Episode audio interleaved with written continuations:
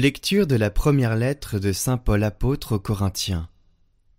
Frères, nous proclamons que le Christ est ressuscité d'entre les morts. Alors comment certains d'entre vous peuvent-ils affirmer qu'il n'y a pas de résurrection des morts? S'il n'y a pas de résurrection des morts, le Christ non plus n'est pas ressuscité. Et si le Christ n'est pas ressuscité, notre proclamation est sans contenu. Votre foi aussi est sans contenu. Et nous faisons figure de faux témoins de Dieu, pour avoir affirmé, en témoignant au sujet de Dieu, qu'il a ressuscité le Christ, alors qu'il ne l'a pas ressuscité, si vraiment les morts ne ressuscitent pas. Car si les morts ne ressuscitent pas, le Christ non plus n'est pas ressuscité.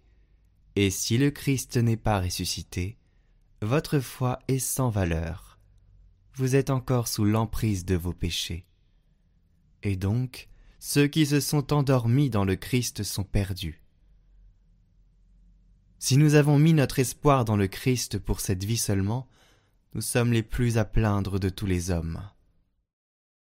Mais non, le Christ est ressuscité d'entre les morts, lui, premier ressuscité parmi ceux qui se sont endormis.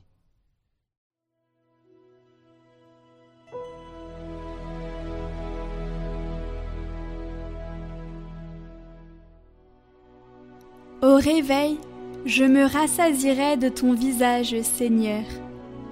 Seigneur, écoute la justice, entends ma plainte, accueille ma prière. Mes lèvres ne mentent pas. Je t'appelle, toi le Dieu qui répond. Écoute-moi, entends ce que je dis. Montre les merveilles de ta grâce, toi qui libères de l'agresseur ceux qui se réfugient sous ta droite. Garde-moi comme la prunelle de l'œil. À l'ombre de tes ailes, cache-moi. Et moi, par ta justice, je verrai ta face. Au réveil, je me rassasirai de ton visage.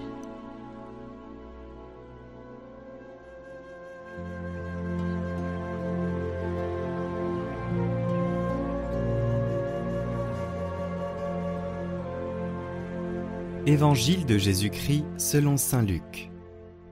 En ce temps-là, il arriva que Jésus, passant à travers villes et villages, proclamait et annonçait la bonne nouvelle du règne de Dieu. Les douze l'accompagnaient, ainsi que des femmes qui avaient été guéries de maladies et d'esprits mauvais. Marie, appelée Madeleine, de laquelle étaient sortis sept démons, Jeanne, femme de Cousa, intendant d'Hérode, Suzanne et beaucoup d'autres, qui les servaient en prenant leurs ressources.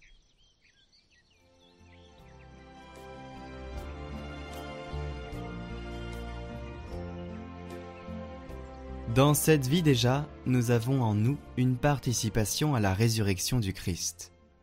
S'il est vrai que Jésus nous ressuscitera à la fin des temps, il est également vrai que sous un certain aspect, nous sommes déjà ressuscités avec lui. La vie éternelle commence déjà en ce moment. Elle commence tout au long de la vie, qui est orientée vers ce moment de la résurrection finale. Et nous sommes déjà ressuscités, en effet, à travers le baptême.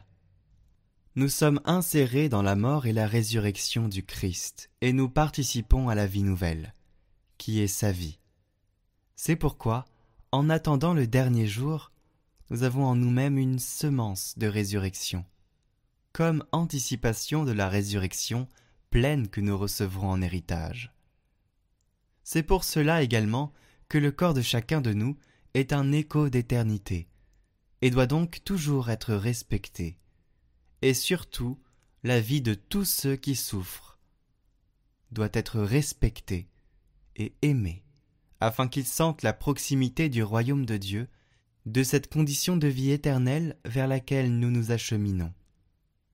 Cette pensée nous donne espérance. Nous sommes en chemin vers la résurrection. Voir Jésus, rencontrer Jésus, telle est notre joie.